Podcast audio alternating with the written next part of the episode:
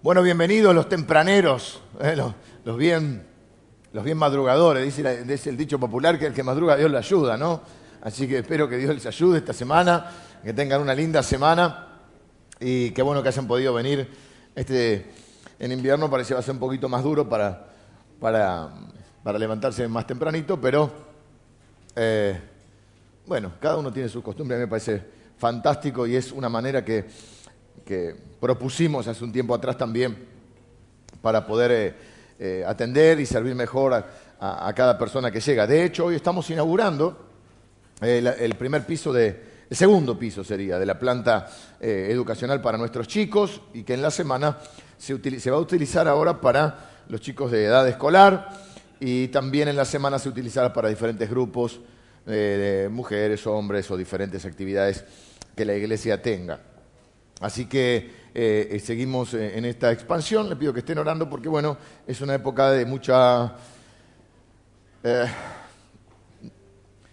de mucha inversión, de muchas decisiones que no son fundamentales. Nosotros no hacemos, el, edificio no es un, fin en sí mismo, es, un medio para un fin. El fin es servir mejor a las personas y poder desarrollar todas las actividades y formas en las cuales podemos eh, bendecirnos mutuamente. Eh, el domingo que vi, por eso hoy no, no, no les traje fotos ni, ni nada, porque eh, hoy comienza la actividad y lo que queremos es que ustedes lo vean en funcionamiento. Mm, De nada sirve que mantengan el edificio vacío, porque no es el objetivo el edificio, sino la funcionalidad. Mm, ¿Para qué lo hacemos? Mm, No, no es que Dios nos llamó a, construir edificios, nos llamó a construir este, el reino de Dios en las personas y para eso necesitamos los edificios. Pero bueno, es un gran paso, es, un gran paso. Hemos estado este, eh, entre las dos plantas, eh, la próxima planta se inaugurará seguramente en dos o tres semanas y total hemos hecho 800 metros cuadrados, lo cual es una, eh, un, trabajo arduo y bueno, todas estas veces que uno a me gustaría tener edificios más limpios, pero a veces está todo limpito y de repente dice, no, vienen los del Durlock que tienen que rasquetear para dar la última mano. Y todos blancos estamos así.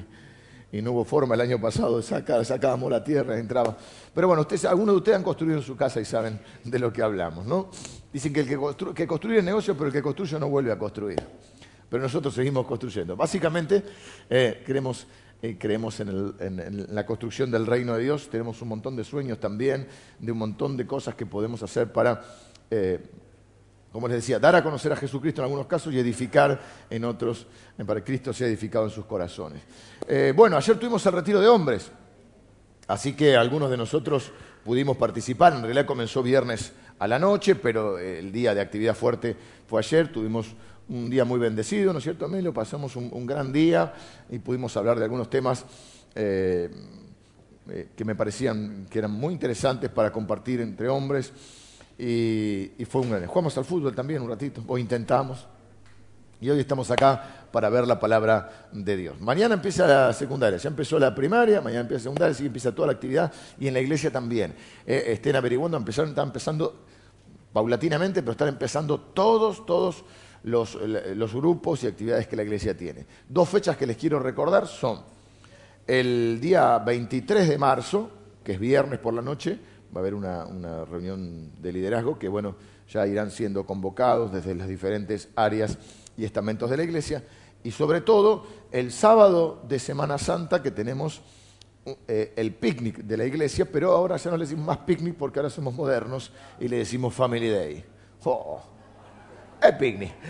Así que tenemos un lugar hermoso para, poder ir este año. No vamos a hacerlo en el Inter, tenemos un lugar mucho más lindo, mucho más cómodo. La verdad es un lugar hermoso para ir. Entonces nuestra Semana Santa va a ser el día miércoles, no, jueves. Compartiremos la, la- cena del Señor, recordaremos la última cena del Señor Jesús, predicaremos el Evangelio y compartiremos la hermandad entre nosotros. Y el día viernes, no, el día viernes es un día eh, donde cada uno puede pasar eh, en su familia, disfrutarlo o invitarse unos a otros. Sábado tenemos este gran eh, día porque es una oportunidad linda, porque toda la- es difícil a veces reunir toda la iglesia. Y es difícil encontrar lugares donde entremos todos. El, domingo pasado, entre los tres servicios, estábamos, éramos más de 1.600 personas. Imagínense llevarlos a un lugar. Por ahí no vengan todos, pero aunque vengan mil personas, es los quinchos, los bueno. Así que tenemos un lugar fantástico eh, que a través de un hermano de la iglesia hemos podido también eh, eh, acceder. Y el domingo tendremos la gran celebración de la resurrección. La razón del, evangelio y del cristianismo es la resurrección. Sin resurrección no hay, no hay salvación, no hay, no hay, nada. Y el domingo a la noche entonces también tendremos, por la mañana los dos servicios, seguimos con los mismos horarios, y ese va a ser el último domingo que estemos a las 20 horas. Posterior al primer domingo de abril, entonces, cree, es, bueno, es marzo, es ahí 31, ¿no?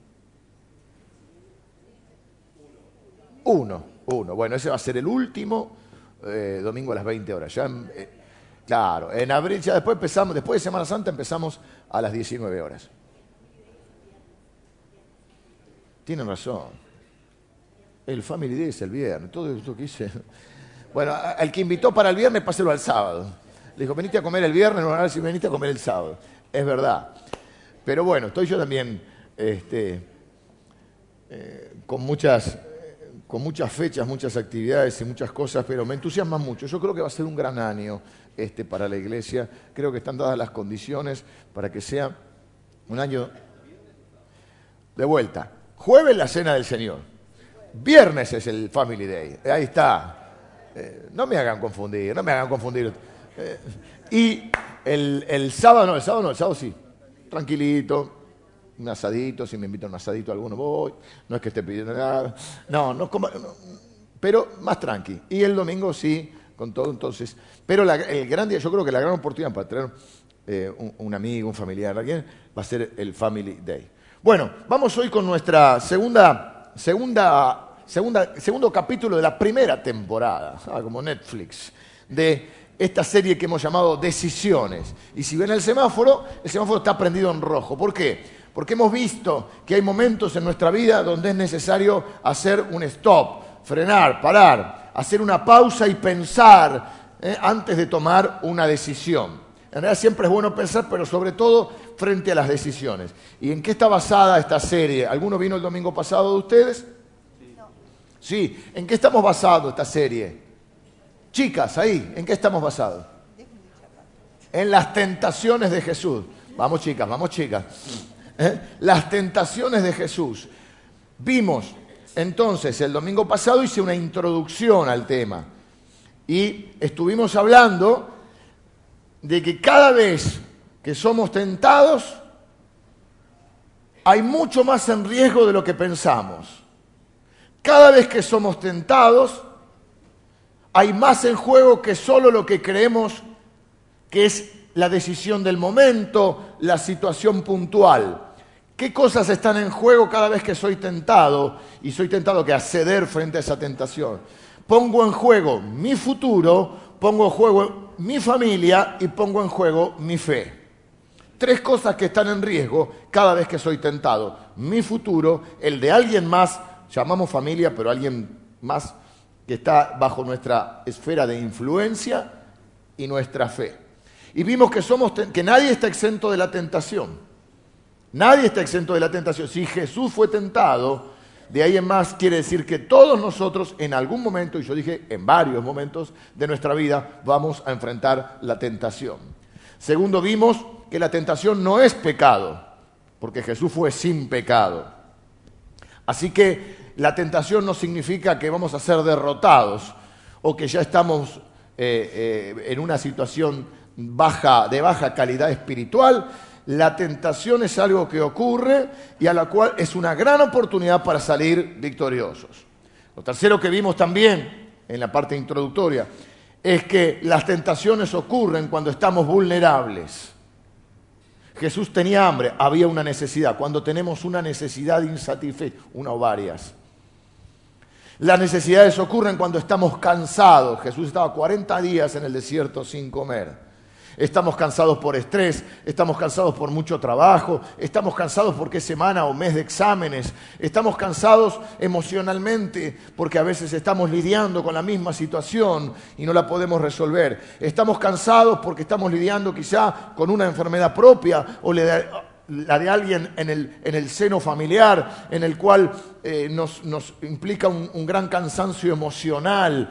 Y cuando estamos vulnerables, somos más proclives a ser tentados o a ceder a la tentación. Jesús tenía una necesidad, estaba cansado y lo tercero, Jesús estaba solo. Somos más vulnerables cuando estamos aislados.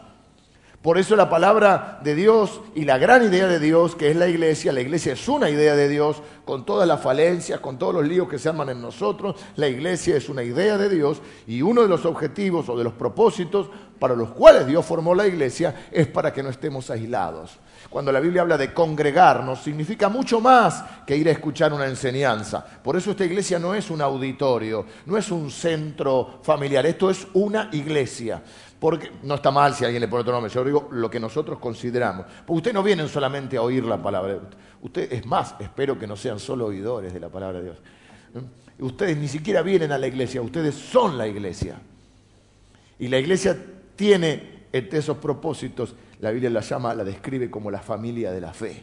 Ustedes son familia. Y acá tienen que encontrar el apoyo mutuo la ayuda mutua, el consejo mutuo, la oración mutua, el amor, el abrazo, el simple, la simple compañía, a veces en silencio, para saber que no estamos solos. Y un problema de este tiempo no es la soledad, hay cierta soledad que dijimos el domingo que es buena. Hay momentos de soledad que se disfrutan. Acá estamos hablando del el aislamiento.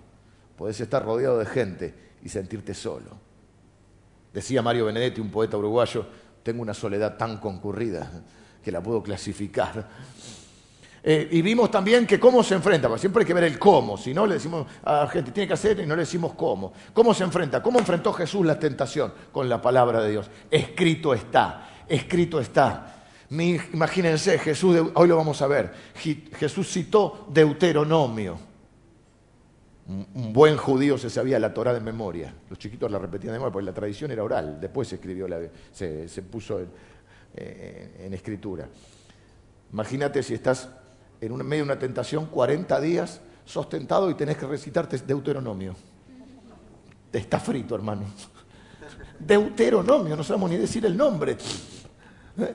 Así, pero ¿y qué vimos? Que debemos enfrentarla con la palabra de Dios, con la ayuda del Espíritu Santo, porque, con el Espíritu de Dios, porque Jesús fue llevado por el Espíritu, no tentado por Dios, pues Dios no tienta a nadie, fue llevado. Así es que lo enfrentamos con la palabra de Dios, con la ayuda del Espíritu de Dios y buscando la voluntad de Dios. La tentación no solo tiene que ver con tu capacidad de autocontrol, sino que tiene que ver con tu confianza en Dios. Básicamente es un problema de confianza en Dios, en que Dios me ama, en que Dios me cuida, en que Dios me provee, en que Dios sabe lo que me conviene. Cuando yo creo, o, la tentación siempre es transgredir un principio divino, lo que estoy pensando es que soy más sabio que Dios y que yo sé mejor que Dios lo que me conviene. Dios dijo esto, pero yo voy a hacer esto. Vimos también que todos podemos, tenemos una cierta facilidad, como aquello de la, la, la viga en el ojo propio y la paja en el ojo ajeno, para ver cuando otro se está equivocando y no lo vemos en nosotros. Vemos la serie de Netflix y vemos ahí al, convicto que sale y no encuentra trabajo y las malas compañías le dicen vamos a hacer dinero fácil, tenemos que pasar la, droga en la frontera y vos decís no lo hagas, porque sabés las consecuencias, te van a agarrar, vas a ir preso, no lo hagas. No sé, no, es que no hay otra salida, no encuentra trabajo. Alguna salida va a haber. Sabemos aconsejar. Sabemos aconsejar a un hermano cuando está en problema. No dejes tu familia, pensá en tus hijos. No lo hagas. Le decimos a nuestros hijos, no mientas, no te gusta que te mientan, odiamos la mentira, le decimos a nuestros hijos que deben enseñar a hablar verdad, pero después mentimos. ¿Cómo nos es fácil ver en otros las consecuencias y a veces no las podemos ver en nuestra propia vida? En el corazón de cada tentación está en juego la pregunta, ¿puedo confiar en Dios? ¿Puedo confiar en su provisión? ¿Puedo confiar en que Él me va a dar las fuerzas para superarla? puedo confiar en que Él cuida de mí Cada vez que digo sí a la tentación estoy diciendo no a Dios. Dios, no confío en vos. Cuando enfrentamos la tentación te pedí que te hagas estas dos, porque stop, frenes frente a la tentación y te hagas estas dos preguntas. Solamente dos. ¿Qué cosas están en riesgo? Tu futuro, tu familia y tu fe. ¿Qué está en riesgo? Número dos, ¿es Dios confiable? ¿Puedo confiar en Él? Eso te va a ayudar a superar la tentación. Y dijimos también que podíamos orar y en ese momento declarar espiritualmente, la tentación no me va a quitar mi familia, la tentación no me va a quitar mi futuro, la tentación no me va a robar mi fe. Hoy vamos a ver la primera tentación, ya nos toca la primera tentación. Si alguien no tiene el bosquejo, lo puede levantar su mano y pedirlo, y si tienen un celular inteligente, porque hay celulares inteligentes y otros que no son tan inteligentes, y si tiene un celular inteligente puede bajarse la aplicación de la iglesia y en la aplicación eh, ya está el bosquejo también para que usted lo pueda completar. Pero los que vamos más con el papel, levanta su manito y un servidor le va a alcanzar. Es, solamente una guía para que usted lo pueda tener y, si usted es ordenado, como mi señora, por ejemplo, ya le hizo el agujereador, la carpetita y va juntando todo, ¿viste? Este, y bueno, ¿quién te dice mañana, después lo volcamos en, le damos un poco de forma y lo volcamos en algún tipo de material. Mateo capítulo 4. Vamos a ver la primera tentación. Quiero aclarar esto. El valor... No, vamos a leer primero. Alejandra nos va a leer Mateo capítulo 4, donde Jesús comienza su ministerio y es llevado por el Espíritu al desierto. Entonces Jesús fue llevado por el Espíritu al desierto para ser tentado por el diablo. Y después de haber ayunado cuarenta días y cuarenta noches, tuvo hambre. Y vino a él el tentador y le dijo, si eres hijo de Dios, di que estas piedras se conviertan en pan. Él respondió y dijo, escrito está, no solo de pan vivirá el hombre, sino de toda palabra que sale de la boca de Dios. Ahí está, cantábamos cuando era chiquito, había una canción, hacíamos tres voces, ¿viste? No solo...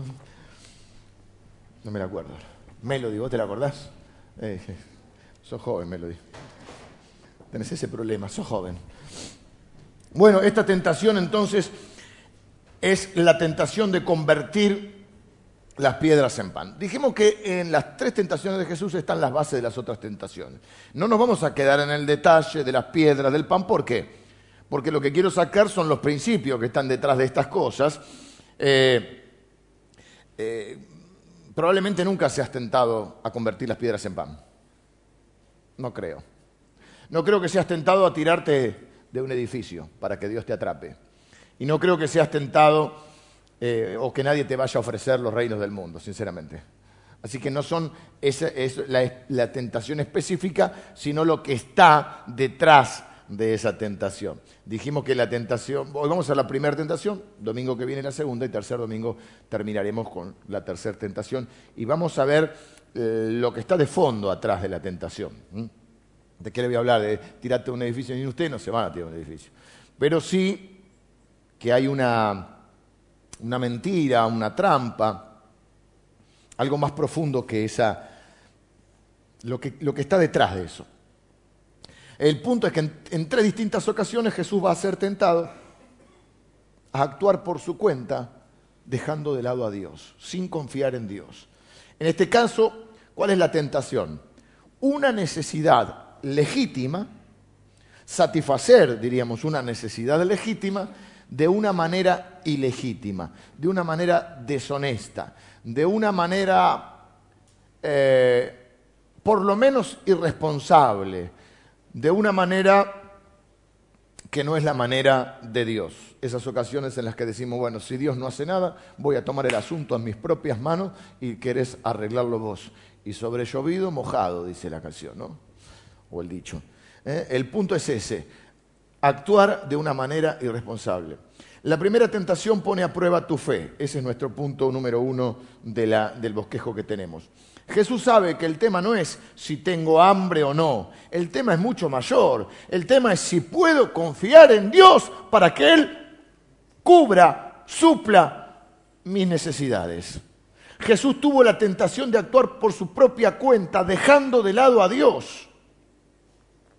Pero su respuesta nos muestra lo que realmente está en juego cuando estamos tentados a actuar independientemente de Dios, tentados a ir con la corriente. Bueno, todo el mundo lo hace. Yo le decía a mi mamá, todo el mundo. Y mi mamá me decía, ¿en cuánta gente conoces del mundo? Porque uno dice todo el mundo, ¿viste esa frase? Y que, y que parece que eso es una, una especie de aval Parece que si todo el mundo lo hace, está bien. Pero nosotros, dijo Jesús, estamos en este mundo, pero no pertenecemos a este mundo. Somos ciudadanos del reino de Dios. Y si sos ciudadano del reino de Dios y no sos específicamente, no perteneces a este mundo, que no significa que no estés en la creación, significa como un sistema de valores, un sistema de, el mundo. Cuando la Biblia dice, no os conforméis a este siglo, no conforméis a este mundo, dice, no tomen la forma de este mundo, no piensen como este mundo, no actúen como este mundo, no hagan lo que hace todo el mundo, porque ustedes no son todo el mundo, ustedes son hijos de Dios. Y Jesús es tentado a suplir una necesidad que Él puede suplir pero nunca usó su poder, eh, su divinidad. Él, viene como hombre, solo usa su divinidad en ocasiones para bendecir a otros. ¿Cuándo? Por ejemplo, cuando perdona pecados. Por eso se enojan con él. Solo Dios puede perdonar pecados. ¿Quién te crees que sos? Pero nunca usa en beneficio propio. Algunos tienen la idea esa de que Jesús es una especie de Superman y que es fácil, es tentado, así es Jesús. Así cualquiera. Pensamos que, no sé, que los clavos no le dolieron, que el hambre no era hambre, que el cansancio no era cansancio. Era una especie de Clark Kent que de abajo era ¿eh? un, Jesús que se hacía hombre, pero abajo. No, no, Jesús en toda su humanidad enfrenta cada una de las tentaciones y cada una de las circunstancias. La Biblia dice que fue tentado en todo. ¿eh? Y cada uno de los sufrimientos los afronta como hombre. Jesús encontró la salida a la tentación diciendo, escrito está. ¿Mm? Y cuando Jesús dice escrito está, está citando la palabra de Dios. La manera de enfrentar las tentaciones, que al fin y al cabo detrás de cada tentación hay una mentira, de cada detrás de tanta tentación hay una promesa falsa ¿mm? o de una felicidad falsa, la mentira se contrarresta con qué cosa? Con la verdad. ¿Y qué es la verdad para nosotros? La palabra de Dios. Por eso Jesús contesta diciendo, no solo de pan vive el hombre, sino de toda palabra que sale de la boca de Dios. Pero yo le quiero explicar esto. Entonces nos vamos a ir a Deuteronomio. ¿Dónde está escrito esto? Muchas veces yo insisto mucho con esto. Te pido que la leas, la Biblia. Está bien que escuches esta predicación, que te lleves los CD, que escuches algún otro predicador por internet, me parece fantástico, pero te pido que leas la palabra de Dios porque nada reemplaza tu lectura de la palabra de Dios. Porque Dios también te habla a vos, porque vos también tenés el Espíritu Santo. Antes de, abrir la palabra de Dios podés orar, decir, Señor, dame entendimiento, y comenzar con un libro sencillo de la Biblia, podés comenzar con una... Si nunca lo hiciste, podés comenzar con, con una de las, de las cuatro biografías de Jesús, que se llaman evangelios en la Biblia, que son Mateo, Marcos, Lucas y Juan. Podés empezar eh, leyéndote también en paralelo te lees un capítulo de alguno de esos. A mí me gusta mucho Lucas, pues Lucas lo presenta, hay un énfasis en Jesús como el amigo de los pecadores. Eh, me gusta cómo escribe, aparte el, estilo literario de Lucas, pero cualquiera de los cuatro está bien. Podés leerte el libro de Proverbios si querés ir algo del Antiguo Testamento. No empecés por, viste, lamentaciones, no lo vas a encontrar. Habacuc. Bueno, Habacuc lo enseñamos acá. A veces enseñamos libros enteros. Los proverbios son sabiduría ahí. Joya, oro en polvo son los, proverbios. Y Deuteronomio es arduo, pero es lindo para conocer la historia del pueblo de Israel. Yo, vamos a ir a Deuteronomio 8. ¿Por qué digo esto? Porque mucha gente dice, la Biblia dice, ¿y dónde dice? ¿Estás seguro que lo dice? A veces decimos cosas que, no sabemos si la Biblia dice o es un refrán, ¿no? Eh, Deuteronomio capítulo 8 está citando Jesús para ser específicos, Deuteronomio 8.3. Me voy a poner, pero quiero leer y hacer la explicación, porque lo que Jesús hace es traer la historia del pueblo de Israel. Israel estuvo 400 años aproximadamente en Egipto, Dios los libera, más de dos millones de personas salen por el desierto hacia la tierra prometida. Y Dios los alimenta milagrosamente durante 40 años, todos los días. Y cada uno de ellos, Dios enviaba esa comida extraña que era el maná. No podían juntar para el día siguiente porque se le pudría. Porque la bendición que vos te guardás para vos solo se pudre. Es para compartir. Si sobraba, tenían que compartir. Solo podían recoger doble porción antes del día de reposo. Porque el día de reposo era el día de descanso. Entonces, eh, eh, Dios queriendo enseñar también sus principios, a través de suplir las necesidades, vamos a ver que lo que hacía Dios era suplía las necesidades y mostraba algo de su carácter o algo de su principio. Entonces, ellos tenían que cada mañana, diríamos religiosamente, recoger el maná que Dios enviaba del cielo, el alimento sobrenatural. La bendición de Dios representa un poco el maná. Solo el día previo al día de reposo, el día de reposo empezaba el viernes a la caída del sol y culminaba el sábado a la caída del sol. O sea que de viernes a la tardecita, a sábado a la tardecita ellos tenían el día de reposo. Entonces ya, viernes por la mañana, ya recogían doble porción del el maná. Cada día les daba su pan diario. El que guardaba de más, el avaro, se le pudría. Dios no quería avaros y gente que... ¿Por qué? Porque a eso que les obligaba a tener que confiar cada día. ¿Estará mañana el maná? ¿Vendrá? Y alguno que diría, algún argento, che, vamos a guardar un poco de maná. Y después lo mañana no hay, lo vendemos. ¿Sabés lo que va a cotizar este maná mañana? Lo que te cotiza una pizza, viste, que te queda una porción y al día siguiente, si uy, con el mate le doy.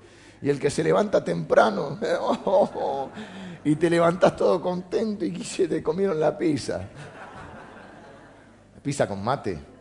Es uno de los placeres de la vida. Eso no es tentación, hermano. Hasta una porción no es pecado. Y vos estás ahí o llegás a tu casa, ¿sabés qué quedó? ¿Viste? Una milanesa del mediodía, si son las 5 de la tarde no almorzaste. Yo recuerdo que había una milanesa, me voy a comprar un poco, paso por un chinito, me compro un pan, esos pan buenos, me voy a armar un sanguchito y llega a tu casa y vino tu hijo. Y si vino tu hijo no quedó nada en casa. Es la, la devastación. Entonces, Dios le decía, para que no seas avaro. Y cada día tenían que salir. Y yo pienso que más de uno pensaría, ¿cumplirá Dios hoy? ¿Será fiel Dios? ¿Proveerá Dios hoy? ¿Ustedes creen, fuera de las bromas que hago, como para amenizar un poquito, que no habrá habido alguna... Dios lo sabe, por eso le dice, no guardes. Más de uno debe haber guardado y se pudrió. Se le podría. Pero más de uno dice, ¿y qué sé yo, si mañana hay? La fe no es la ausencia de la duda, es creer en medio de la duda. Si no, es una cosa artificial, ah, yo nunca dudo. Cada vez que Dios le daba su pan diario, no era solo el alimento físico, significaba algo más. Dios es fiel. Dios es fiel proveedor. Dios es bueno, Él va a cubrir nuestras necesidades. Dios no es una categoría filosófica ajena a nosotros, no es que está en el cielo eh, independientemente o, o ajeno de nuestras necesidades, a nuestras necesidades. Él está pendiente de cada una de nuestras necesidades. Dice la Biblia que Él sabe, Jesús dijo, no estén en ansiosa inquietud, porque el Padre sabe de qué cosas ustedes tienen necesidad.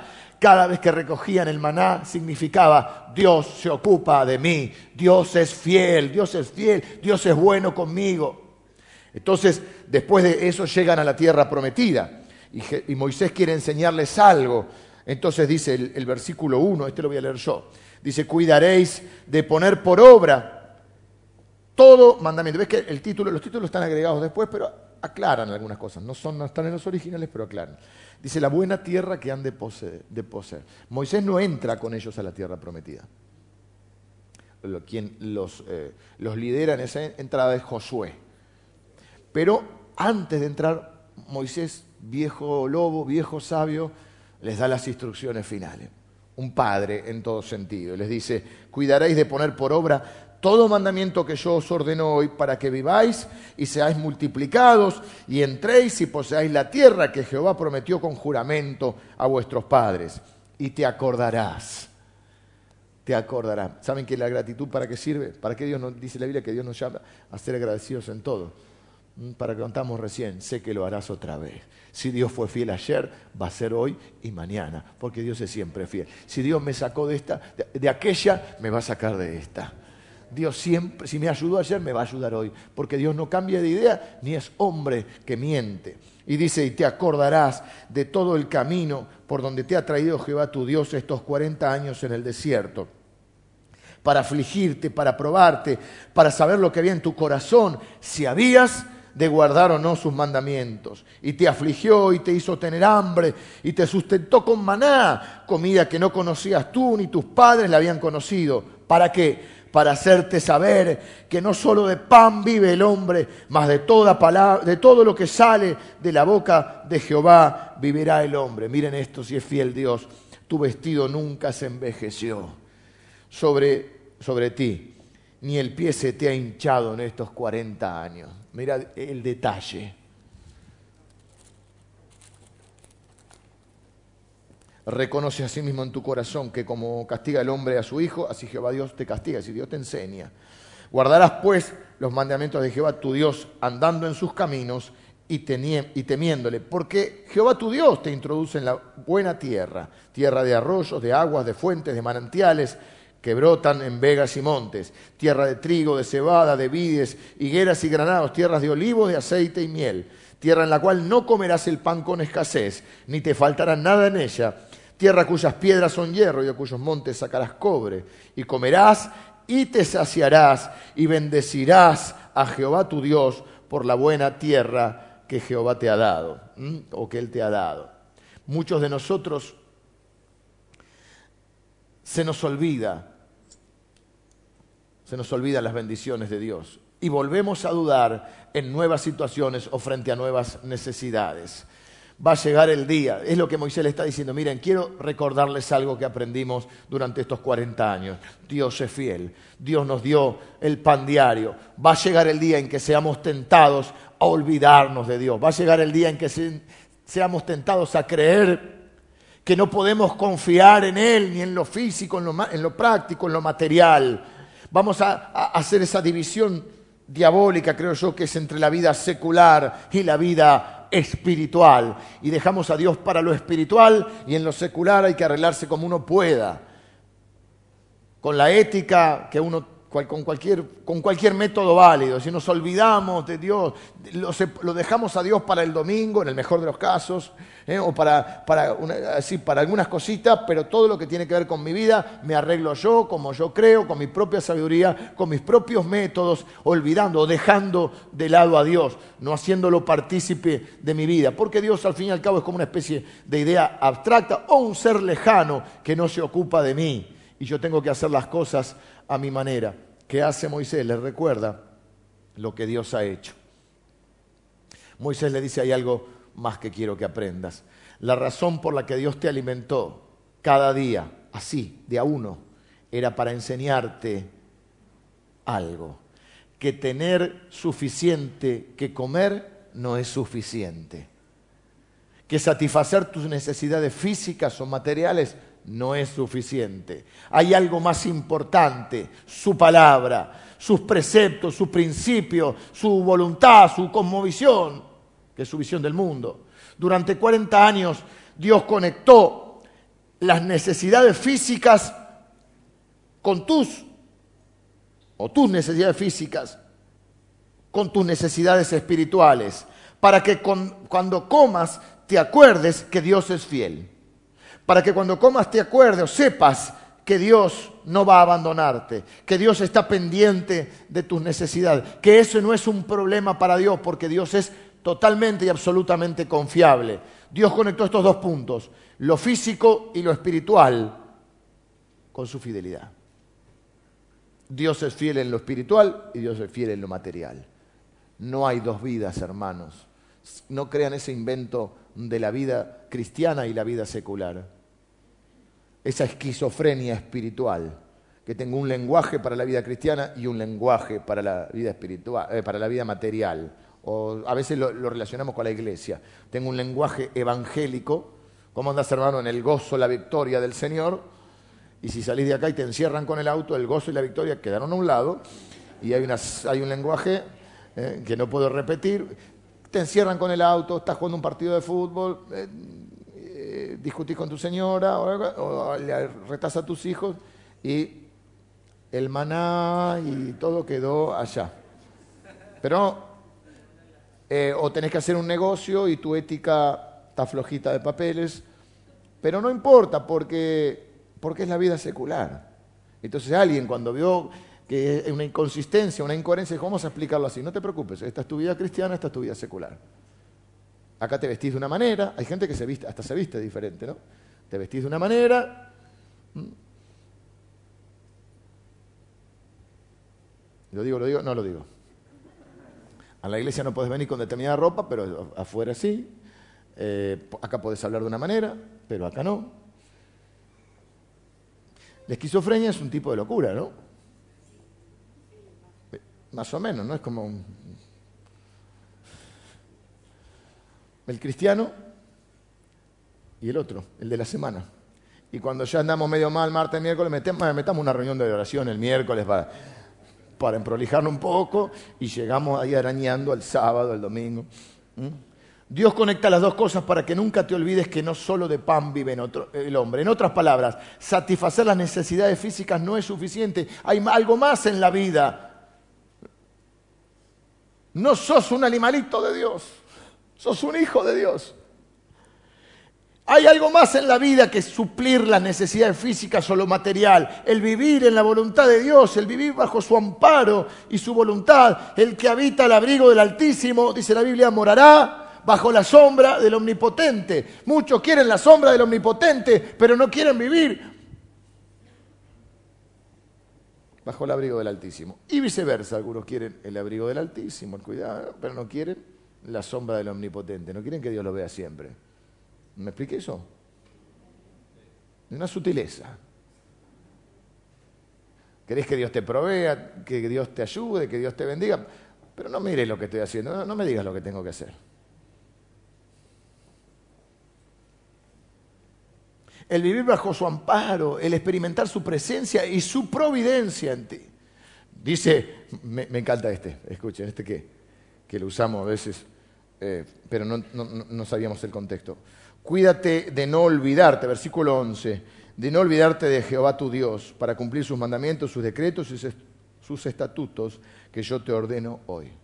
No sea cosa, dice Moisés, no suceda que comas y te sacies y edifiques buenas casas en que habites y tus vacas y tus ovejas se aumenten y la plata y el oro se te multipliquen y todo lo que tuvieres se aumente y se enorgullezca tu corazón y te olvides de Jehová tu Dios, que te sacó de tierra de Egipto, de casa de servidumbre, que te hizo caminar por un desierto grande y espantoso, lleno de serpientes ardientes y de escorpiones y de sed, donde no había agua, y Él te sacó agua de la roca del pedernal. En un momento Dios les da agua. Eh, eh, que te sustentó con maná en el desierto, comida que tus padres no habían conocido, afligiéndote y probando, para la postre hacerte bien. No sea cosa que digas en tu corazón, mi poder y la fuerza de mi mano me han traído esta riqueza, sino acuérdate de Jehová tu Dios, porque Él te da el poder para hacer las riquezas, a fin de confirmar su pacto que juró a tus padres y de cumplir su palabra, como en este día. No sea que te olvides que cuando comas y te sacies, tu corazón se vuelva orgulloso y te olvides de Dios vinimos desesperados, no tengo trabajo, vamos a orar para que el Señor me dé un trabajo y el Señor te dé un trabajo, pero ahora no voy a la iglesia porque, porque tengo mucho trabajo.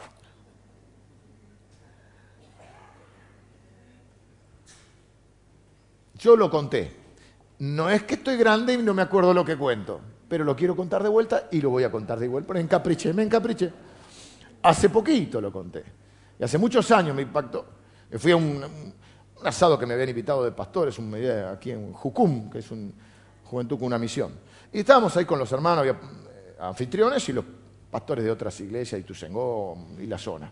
Y uno de ellos contó que en una ciudad de la buena zona de, campo argentina, que puede ser Buenos Aires, Santa Fe, esa zona que es buena, me acuerdo era el pueblo, y si me acuerdo no lo voy a decir porque tampoco vamos a andar hablando mal de otra gente, a mí no me gusta hablar mal de nadie, que un pueblo que eh, con el boom de la soja, ¡pum!, levantó y, la gente empezó a enriquecer, ¿se acuerdan? ¿viste?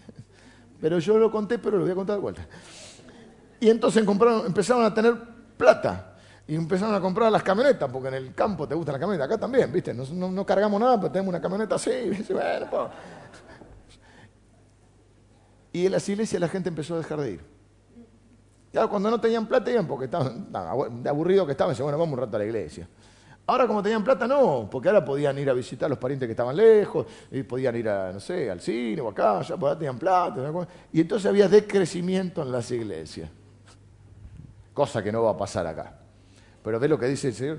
El Señor sabe. Dice, no sea que te olvides. No sea que creas que es porque, porque sos lindo, porque sos inteligente. No creas que es porque sos fuerte. No creas que porque sos amigo de, que tengo un amigo que... No, creas que son tus influencias ni tus recursos.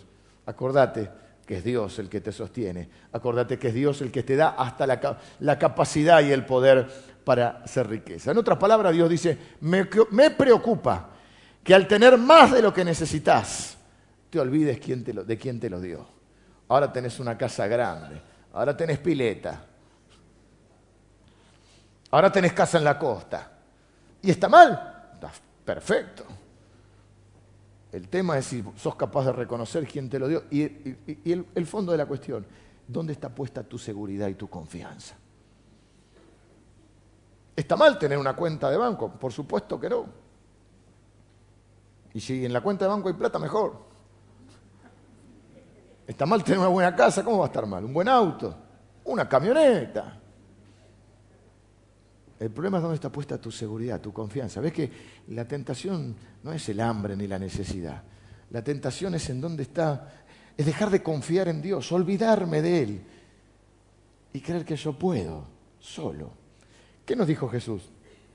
No se engañen, muchachos separados de mí, no pueden hacer nada. Yo soy el tronco, ustedes son las ramas. Si la rama la cortamos del tronco, lo único que sirve, dice Jesús, es para hacer fuego, para leña. Cada vez que sos tentado, me preocupa que te olvides de mi palabra. Me preocupa que pienses que estás solo o que te la tenés que arreglar solo. Me preocupa que te olvides que frente a la necesidad todo, creas que todo depende de vos y que tenés que hacerlo a tu manera y que, y que no entiendas que yo no solo soy tu Dios para las cosas espirituales, sino que yo soy tu proveedor y yo soy fiel. Y yo sé de qué cosas tenés necesidad. Por supuesto que las cosas no caen de arriba. Esa es una aclaración que vale la pena hacer. No es que en la tierra prometida dice fluye leche y miel. No es que ibas a la fuente y salía leche y miel. ¿eh? No es que el trigo aparecía de... No, tenían que trabajar la tierra. Lo que decía es que era una buena tierra. Y como vimos ayer, el trabajo no es ninguna maldición, el trabajo es una bendición de Dios. Pero cada vez que sos tentado a romper las reglas de Dios, para tener lo que querés o lo que crees que necesitas o lo que realmente puede ser una necesidad genuina. Estás diciendo a Dios no le importa, no sabe, no quiere o no puede. Dios, no confío en Él, no estoy seguro que Él pueda proveerme. Escucha esto, cuando dejas de confiar, dejas de obedecer. Y cuando dejas de obedecer, dejas de creer. Y entonces después decir, no, ya no sé si Dios existe, ya no sé si vale la pena, ya no sé si Dios... Primero empezaste, Dios no se olvidó de mí, Dios no me, no me quiere, Dios no me contesta. Después dejas de obedecer si tengo que hacerlo a mi manera. Y después dejas de creer. Satanás lo tienta, tu necesidad es legítima, tienes el poder para hacerlo pero Jesús sabía que el tema no era la comida, el punto era si él iba a seguir confiando en Dios, en su Padre, y, vivir, y iba a seguir viviendo bajo su autoridad. Y si Dios pensó o permitió que él atravesara el desierto, Jesús, él seguiría confiando. Vamos a la aplicación práctica en el día de hoy, aunque algo ya hemos visto. Entonces, la primera tentación pone a prueba nuestro fe. la respuesta de Jesús es citar la palabra de Dios pero tiene todo un contexto esa palabra de Dios. No solo de pan vive el hombre, sino de toda palabra que sale de la boca de Dios. ¿eh? Y ahí vimos toda la explicación de lo que Jesús quería decir con esto. La aplicación práctica es que, al igual que Jesús, nosotros somos tentados con necesidades legítimas.